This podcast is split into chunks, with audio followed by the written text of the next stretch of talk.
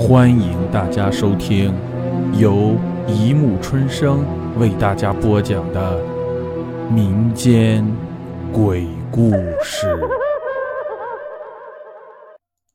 第四百四十三集。我们是一家人。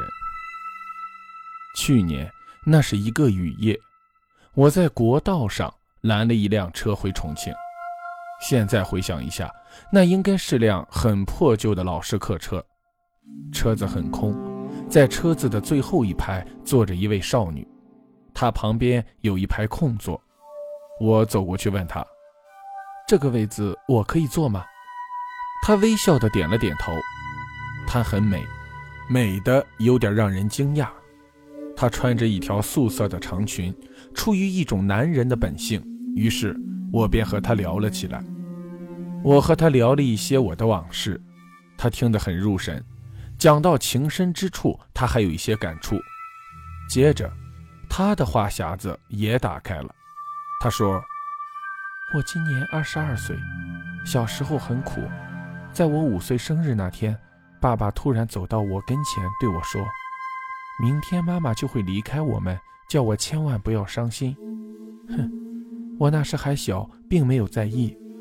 第二天早上醒来，我听到妈妈过世的噩耗。我用一种诧异的眼神看着爸爸，他只是对我苦笑。就这样，爸爸、我和弟弟三个人又过了几年。在我十岁生日那天晚上，爸爸泪流满面地对我说：“明天弟弟也要离开我们了。”我问弟弟要去哪里，爸爸说。弟弟要去妈妈那里，那时我也没有在意。第二天，弟弟也莫名其妙地离开了人世，我感到了恐惧，去找爸爸。爸爸用一种冷漠的眼光看着我，一句话也没有。接下来这几年我过得不错，可是在我十五岁生日那天，早上爸爸把家里的一切都打点好，他为我过了生日，晚上。他突然对我说：“明天爸爸也要离开你了，你要好好的过以后的日子。”他把一封信交到我手里，对我说：“等二十岁生日那时，你打开信，一切的一切都会有答案的。”我很害怕，我怕爸爸说的一切都是真的。第二天，爸爸真的离我而去，在河边，他们找到了他的尸体。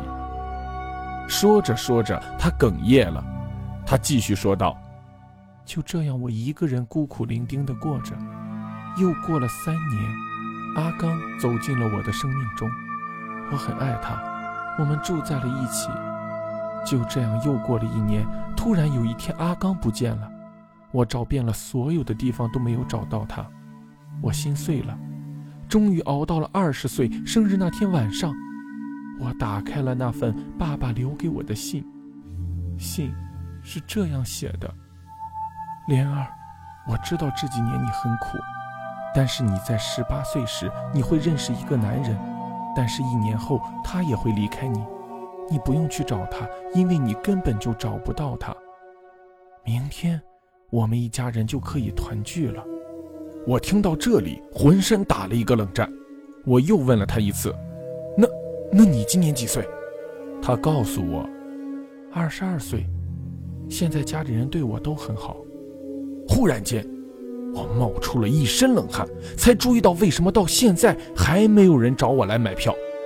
我环顾了一下四周，发现周围人的脸上毫无表情。